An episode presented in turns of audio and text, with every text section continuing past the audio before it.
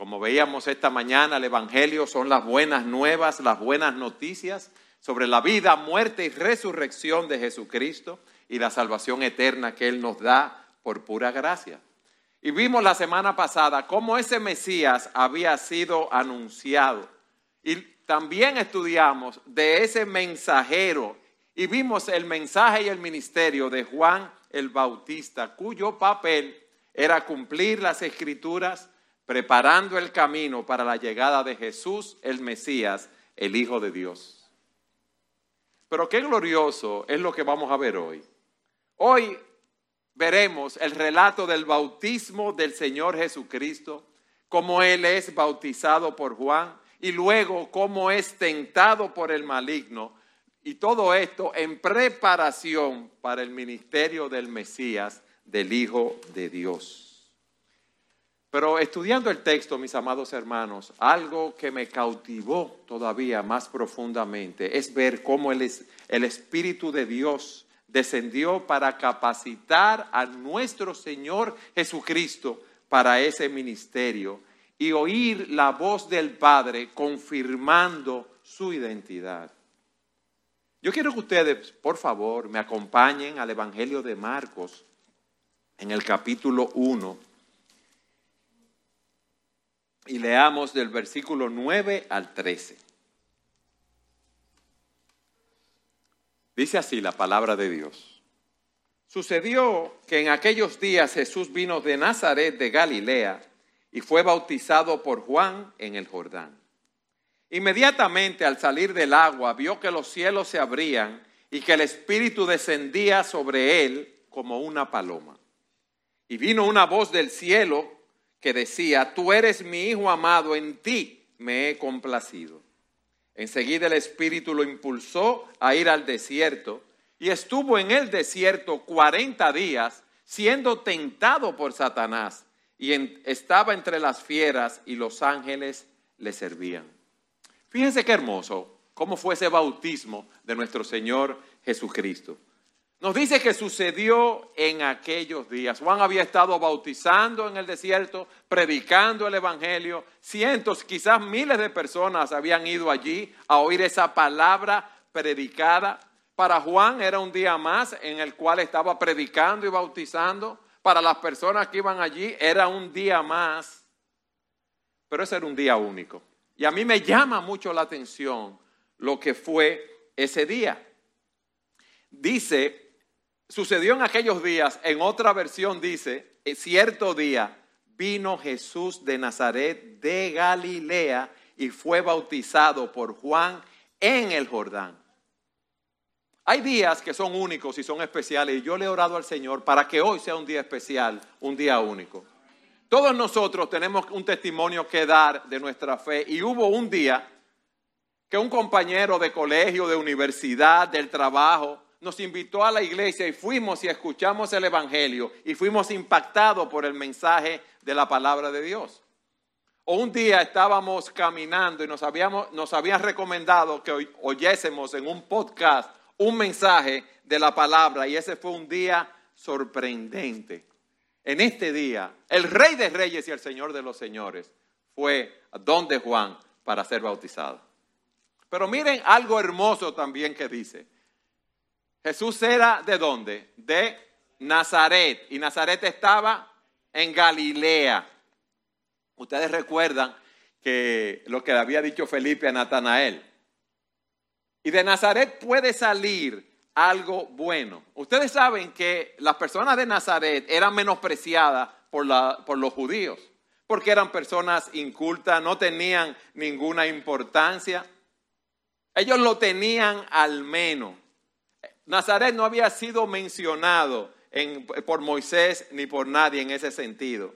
Pero ese día Jesús de Nazaret fue allí para ser bautizado. ¿Y de allí podría salir algo bueno? Sí, de allí salió algo bueno, nuestro Salvador. Y eso nos enseña que no importa de dónde tú vengas, no importa lo que tú hayas hecho, no importa cómo te califiquen las demás personas, hay personas que piensan que debemos venir del lugar correcto o de la familia correcta o ser talentosos o inteligentes. El Señor lo era, claro está. Estoy hablando en referencia a las personas de Nazaret que eran menospreciados. Y muchas veces uno está aquí y el maligno nos susurra en el oído que nada bueno puede salir del barrio donde tú vienes. Que nada bueno puede salir de la familia disfuncional donde tú te criaste. Que tú saliste de un ambiente lleno de pobreza y de violencia que en tu casa, en tu vecindario, todo lo que se veía eran vidas marcadas por el alcohol y la droga. Y tú te preguntas, ¿si puede salir algo bueno? Sí, puede salir algo bueno.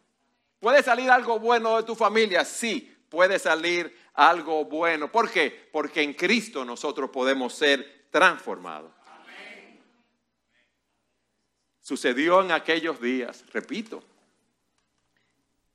Jesús vino de Nazaret de Galilea y fue bautizado por Juan. Ahí estaba Juan bautizando y era un bautismo de arrepentimiento para perdón de pecados. Pero ¿qué resulta? Que Jesús era Dios, la segunda persona de la Trinidad, que Él era sin pecado. Dice la Escritura que no había pecado ni engaño en su boca. Y dice primera de Juan capítulo 3 versículo 5, ustedes saben que Cristo se manifestó a fin de quitar los pecados y en Él no hay pecado. Entonces la pregunta que yo le hago a ustedes ahora, si Jesús nunca pecó, ¿de qué se está arrepintiendo? ¿Por qué está siendo bautizado? Él no se estaba arrepintiendo de nada. Ajá. Y entonces, pastor, ¿por qué él fue bautizado? Bueno, yo quiero que ustedes me acompañen al Evangelio de Mateo para poder explicar esto de una manera sencilla y clara. Mateo 3:13. Dice así la palabra de Dios. Aquí nos explica más claramente lo que sucede cuando Jesús va donde Juan para ser bautizado. Entonces Jesús llegó de Galilea al Jordán, a donde estaba Juan, para ser bautizado por él. Pero Juan trató de impedirlo diciendo, yo necesito ser bautizado por ti y tú vienes a mí. Jesús le respondió, permítelo ahora, porque es conveniente que así cumplamos toda justicia. Entonces Juan consintió. Jesús, como dije, no tenía pecado, no tenía necesidad de bautizarse, pero tú sabes lo que pasa, que en Él se estaba identificando con nosotros. Él se estaba asociando con pecadores. Él se estaba colocando sin serlo entre los culpables, pero no por su propia salvación, sino por la, por la nuestra. Él no tenía culpa, pero él se colocó entre los pecadores culpables por amor a nosotros. Él no tenía que tener temor de la ira venidera, sino que Él vino a salvarnos de esa ira venidera, Él vino a salvarnos de una condenación eterna. Cuando Jesús fue bautizado, se estaba identificando con nosotros, los pecadores que había venido a salvar, y nos estaba representando en la cruz del Calvario. Por eso en 2 Corintios 5:21, en la nueva traducción viviente, dice lo siguiente, pues Dios hizo que Cristo, quien nunca pecó, fuera la ofrenda por nuestro pecado, para que nosotros pudiéramos estar en una relación correcta con Dios por medio de Jesucristo. Jesucristo cumplió con toda justicia. Él tuvo una vida de perfecta obediencia a Dios. Él murió por su pueblo en la cruz del Calvario. El justo requerimiento de la ley de Dios para todo aquel que ha pecado es la muerte. Y es una condenación eterna. Pero la muerte de Cristo pagó por completo esa deuda de todo aquel que se arrepiente de su pecado y confía en Él para salvación. Mira lo que dijo Isaías siglos antes. Derramó su alma hasta la muerte y con los transgresores fue contado. Llevó el pecado de muchos e intercedió por los transgresores. En primera de Pedro se nos dice lo siguiente, porque también Cristo murió por los pecados una sola vez, el justo por los injustos. ¿Para qué? Para llevarnos a Dios. Ese es el primer acto de su ministerio. El que no tenía pecado se identificó públicamente con nosotros, que sí teníamos pecado, que no teníamos justicia. El Cordero de Dios, ese Cordero sin mancha, fue allí a bautizarse. ¿Por qué? Porque, óyeme bien, él se estaba identificando contigo y conmigo. Y eso es algo glorioso, hermanos. Nosotros estábamos perdidos. Nosotros íbamos a una condenación eterna. Y Cristo se encarnó para darnos vida. Dice el pastor John MacArthur, Jesús sí tuvo pecado. ¿Tú sabes cuál? El nuestro. Ah, sonó fuerte lo que yo dije, ¿verdad? Oye, el pastor, ¿y qué blasfemia es esa? Así dice el pastor MacArthur. Él sí tuvo pecado, él cargó con el nuestro en la cruz del Calvario. En ese sentido, dice Isaías 53, 6, todos nosotros nos descarriamos como ovejas, nos apartamos cada cual por su camino, pero el Señor hizo que cayera sobre él la iniquidad de todos nosotros. Y eso se confirma cuando en el Evangelio de Juan, Juan cuando vio a Jesús que venía hacia él, dijo, he aquí el Cordero de Dios que, que quita el pecado del mundo. Jesús había tomado la solemne resolución de cargar, con la culpa de aquellos por los que habría de morir. Eso es glorioso, hermanos, glorioso. Porque Él dejó su trono en los cielos, Él dejó la adoración de los ángeles, Él dejó la comunión con su Padre y con el Espíritu Santo para venir a morar con nosotros. Él se humilló al encarnarse haciéndose hombre. Y estando en la condición de hombre, sufrió la muerte más horrorosa que podemos pensar, la muerte de cruz. Pero ese bautismo no fue solamente una identificación, sino fue una afirmación de su carácter mesiánico. ¿Por qué? Porque fue confirmado desde los cielos. Y aquí vemos el descenso del Espíritu. Inmediatamente al salir del agua, vio que los cielos se abrían y que el Espíritu descendía sobre él como una paloma y vino una voz del cielo que decía, tú eres mi Hijo amado, en ti me he complacido. Al salir del agua, porque el bautismo, en el bautismo fue sumergido en agua esa es una imagen de, de un compromiso y una entrega de que él estaba comprometido con esta misión. Cuando nosotros somos bautizados, ese es el compromiso que estamos haciendo de que hemos muerto al pecado cuando entramos al agua, de que hemos nacido a una nueva vida. Y cuando todo nuestro cuerpo se hunde en el bautismo, es una demostración que nosotros para nosotros el vivir es Cristo y el morir es ganancia. ¿Por qué? Porque ya hemos muerto en Él. Sale del agua y dice aquí la, la, palabra que vio que los cielos se abrían. En la Biblia, cuando los cielos se abren, suele ser una señal de, una señal de que Dios está por hablar o porque va a hacer algo para que veamos sus propósitos. Pero aquí la palabra abrir que se utiliza en el idioma original nos da la idea de que los cielos se estaban partiendo, de que se estaban rasgando. Y esto indica una revelación de Dios.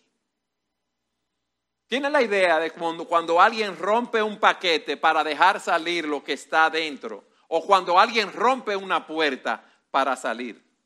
Lo que Marcos nos está diciendo aquí es que en el bautismo de Jesús, en el comienzo oficial de su ministerio, todo el cielo se abrió para ver ese evento y lo que iba a suceder. Mis hermanos, eso es algo glorioso. Es una, era una señal de que Dios estaba a punto de hacer algo completamente maravilloso, increíble, portentoso. En Isaías se nos dice en el capítulo 64, versículo 1, Isaías orando, oh si rasgaras los cielos y descendieras, si los montes se estremecieran ante tu presencia. Y esa oración es totalmente contestada en ese momento. Y dice que el Espíritu Santo descendía sobre él como una paloma. No dice que era una paloma, sino como una paloma y que el Espíritu Santo descienda como una paloma puede significar que el Espíritu se parecía a una paloma o que descendería como lo haría un ave. Y eso es lo que Él nos está diciendo. Fíjense que el Espíritu Santo no dice que apareció como un halcón que viene a tomar una presa o como un águila volando en picada. No, no. Un descenso lento, suave, pacífico. Y muchas veces el Espíritu de Dios aparece en nuestras vidas, revelando gentilmente su presencia para darnos paz, para darnos esperanza. Hay diferentes interpretaciones acerca de, esto, del de el Espíritu posándose como una paloma o descendiendo como una paloma. En Génesis capítulo 1, versículos 1 al 13 nos dice lo siguiente. En el principio creó Dios los cielos y la tierra, y la tierra estaba sin orden y vacía, y las tinieblas cubrían la superficie del abismo, y el Espíritu de Dios se movía sobre la superficie de las aguas. Entonces Dios dijo, sea la luz, y hubo luz. Y la idea es que estaba revoloteando como un ave. No piense que era de un helicóptero sobrevolando las aguas, sino un pájaro, un ave Aquí se nos dice que el Espíritu se movía en medio del caos y la oscuridad que había en la creación, porque dice que la tierra estaba sin orden y vacía. Y estaba a punto Dios de traer orden, propósito, porque ¿qué dijo él ahí? Sea la luz. Y así el Espíritu desciende sobre Jesús para hacernos saber que en ese tiempo de oscuridad, en ese tiempo de pecado, venía una nueva creación sobre la oscuridad. Y que el caos en la vida de las personas, el caos que había en el mundo, que venía una nueva creación a través de quién? De Jesucristo. También tenemos la imagen de la paloma descendiendo eh, en el arca de Noé. Dice que Noé Estando en el arca, en Génesis 8, soltó una paloma para ver si el agua se había retirado y si la paloma podía encontrar suelo seco. Pero la paloma no encontró dónde posarse y volvió al arca. Eh, Noé espera siete días y vuelve a soltar la paloma. Y esta vez la paloma, la paloma regresó a él por la tarde con una hoja de, oliva, de olivo fresca en su pico. Entonces Noé sabía que las aguas se estaban retirando. Esperó otros siete días y volvió a soltar la paloma y esta vez el ave no regresó. Entonces la paloma se convirtió en el símbolo, en un símbolo de paz de Dios después del juicio que hubo cuando el diluvio. En Jesucristo, mis amados, nosotros veríamos un tiempo de juicio cuando Él estaba pagando por nuestros pecados en la cruz y paz eterna que tiene para nosotros lo que hemos creído cuando estemos en el cielo en su presencia. Pero quizás la mejor interpretación del papel del Espíritu se nos dice en, en Isaías, prediciendo la llegada del Mesías davídico, se nos dice en Isaías 11, eh, versículos 2 en adelante, y reposará sobre ti el Espíritu del Señor. Óigame bien, espíritu de sabiduría y de inteligencia, espíritu de consejo y de poder, espíritu de conocimiento y de temor del Señor. Él se deleitará en el temor del Señor y no juzgará por lo que vean sus ojos, ni sentenciará por lo que oigan sus oídos. Ese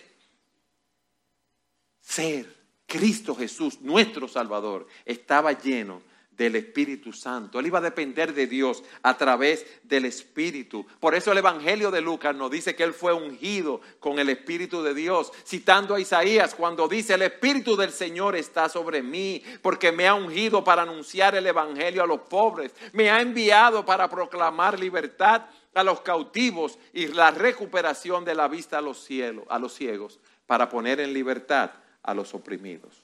Hermanos, ese Espíritu de Dios descendió para capacitar a Cristo para el ministerio. Ese Espíritu de Dios descendió como una paloma. Y eso nos recuerda que Cristo iba a traer paz, esperanza, una nueva creación. Él nos puede transformar a ti, a mí en nuestra vida cuando nosotros lo recibimos como nuestro Salvador. Él fue lleno del Espíritu Santo para poder cumplir con ese ministerio que tenía por delante. Pero miren lo más glorioso que vemos aquí.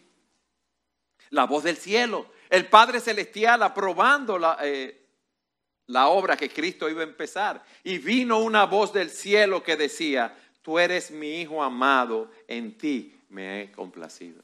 Dice la nueva traducción de viviente, tú me traes gran alegría. Y aquí se combinan tres textos de la Escritura. Génesis 22, 1 y 2, aunque algunos dicen que Génesis no, no, está ahí de lleno. El Salmo 2, 7 e Isaías 42, 1.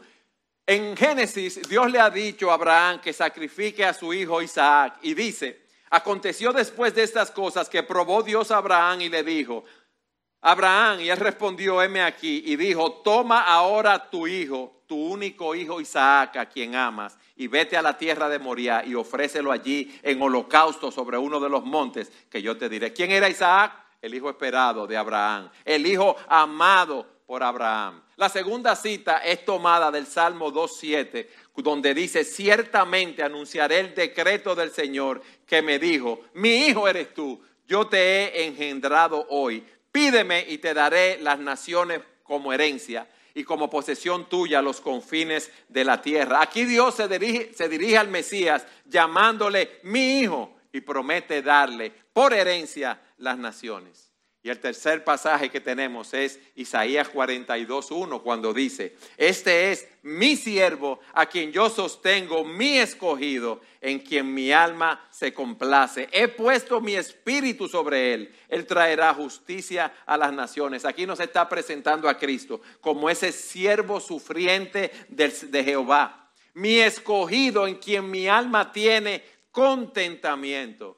Y esa combinación de palabras que Marcos usa allí en el versículo 11 nos transmiten la idea de que Cristo es el Hijo amado por Dios, destinado a reinar, a ser el rey de las naciones, como dice el Salmo 2. Pero que tiene primero que pasar por el altar del sacrificio como el siervo sufriente del Señor. Mis hermanos, esto es algo glorioso. ¿Por qué? Porque Cristo estaba aquí complaciendo a su Padre. Y por eso Él dice, tú me traes gran alegría. Tú eres mi hijo amado en quien tengo complacencia. ¿Por qué? Porque Él se sometió perfectamente a la voluntad de su Padre. Y con su muerte en la cruz satisfizo la ira de Dios. Él se estaba ofreciendo en ese momento como un sacrificio, presentándose porque se iba a ofrecer como un sacrificio por nosotros. Mis hermanos, dice la palabra que Dios quiso quebrantarlo, que Dios lo sometió a padecimiento. Y dice, cuando Él se entregue a sí mismo como ofrenda de expiación, verá su descendencia, prolongará sus días y la voluntad del Señor en su mano prosperará. ¿Tú sabes cuál es la descendencia de Cristo? Los creyentes que estamos aquí. El pueblo de Dios que Él compró con su sangre. Esos somos nosotros, hermanos. He aquí el Cordero de Dios que, quita el pecado del mundo. Tú eres mi Hijo amado, en ti tengo complacencia. Pero en ese momento de mayor encumbramiento, si podemos decir así, en ese momento glorioso, dice que el Espíritu Santo lo llevó al desierto para enfrentar un ataque severo y sobrenatural que vino desde el mismo infierno. Eso nos lleva a nuestro segundo punto. Él fue tentado, él fue probado en el desierto. Dice el versículo 12 y el 13, enseguida el Espíritu lo impulsó a ir al desierto. Y estuvo en el desierto 40 días siendo tentado por Satanás. Y estaba entre las fieras, entre las fieras, y los ángeles le servían. El Espíritu lo impulsó, lo llevó, lo obligó, si podemos decirlo así, lo empujó, creó un deseo interno, no que actuó en contra de la voluntad de Jesús, sino que ahora él estaba ungido por el Espíritu bajo el total control él. En Lucas 4.1 se nos dice, Jesús, lleno del Espíritu Santo, volvió del Jordán y fue llevado por el Espíritu en el desierto. Él estaba lleno del Espíritu Santo. Cuando una persona está llena del Espíritu, está controlado por la palabra de Dios. Cuando una persona está llena del Espíritu, tiene ese fruto en su vida de amor, gozo, paz, paciencia, benignidad, bondad, fe, mansedumbre, templanza. Y ese Espíritu estaba empujando, guiando a Cristo a ir al desierto. ¿Al desierto a qué? A enfrentarse con Satanás. Así como el cielo se había abierto y el Padre había testificado, este es mi Hijo amado en quien tengo complacencia. Ahora, Él iba a enfrentarse con Satanás, con el príncipe de las tinieblas, en el desierto, en la soledad. Él tenía un encargo. Y en ese momento el Espíritu lo guía al desierto para ser tentado durante 40 días por Satanás. Marcos no da a conocer la razón por qué el Espíritu lo llevó al desierto, pero Mateo lo dice, fue llevado por el Espíritu al desierto para ser tentado por el diablo. Allí se dio una batalla espiritual, hermano. Y esa confrontación que nuestro Señor tuvo con el maligno no sucedió por voluntad de Satanás, no. Fue por la voluntad de Dios para certificar al Hijo. Jesús nunca hubiera podido establecer su reino si no hubiera sido capaz de deshacer las obras del diablo si no hubiera sido capaz de enfrentar al Dios de este siglo y vencerlo. Y eso fue lo que él hizo. Él fue tentado por Satanás y estuvo allí entre las fieras, en la soledad del desierto. Y como hemos visto, vemos en otros textos, perdón, él estuvo allí sin comer, ayunando 40 días y noches. Esa batalla se iba a dar entre el rey de reyes y el señor de los señores y el príncipe de este mundo, que era Satanás. Es el mayor combate que haya tenido lugar en la faz de la tierra. Y si Cristo, óyeme bien, si Cristo hubiera fallado en algún punto, nosotros no tendríamos la esperanza de resistir la tentación o de recibir la salvación. lo, lo, recibimos y somos victoriosos. ¿Por qué? Porque Cristo fue victorioso. Y nosotros tenemos victoria en quién? En Cristo. Allí estuvo Él, 40 días entre las fieras. Era una parte más inhóspita del desierto. Allí habían hienas, chacales, panteras y aún leones en, esa, en ese lugar. Y dice que después que él, en otros textos, ¿verdad? Que enfrentó a la tentación y venció a Satanás, Satanás se fue y los ángeles le servían. Dice Mateo 4 a 1, entonces el diablo lo dejó y unos ángeles vinieron a servirle. Cuando el diablo fue totalmente vencido, los ángeles vinieron a darle servicio, a cubrir las necesidades del Hijo de Dios. Ahora, este es el punto, mis hermanos. Como el Señor tuvo esa victoria, Él pudo empezar su ministerio. Y como Él tuvo victoria, nosotros tenemos victoria. Y por eso Él empieza a predicar, a enseñar, a sanar, a echar fuera demonios. Porque ya Él había obtenido esa victoria. Y todo esto lo va a conducir a tener el triunfo final sobre la muerte. Porque resucitó al tercer día, mis amados.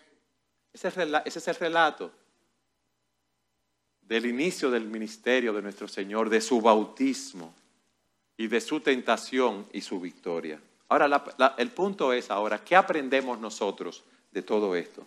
Mis amados, el amor de Dios por nosotros. Piensa. Como yo dije, Cristo dejó todo en el cielo. Y como dice Romanos, cuando éramos incapaces totalmente, totalmente incapaces de salvarnos, Cristo vino en el momento preciso y murió por nosotros, pecadores.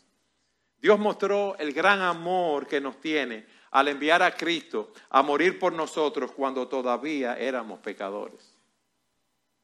Miren, nosotros como humanos muchas veces decimos, yo sí te quiero, mi hermano, mi hermana, pero Cristo, eh, Dios mostró su amor de una manera muy especial. ¿Cómo? Enviando a su Hijo.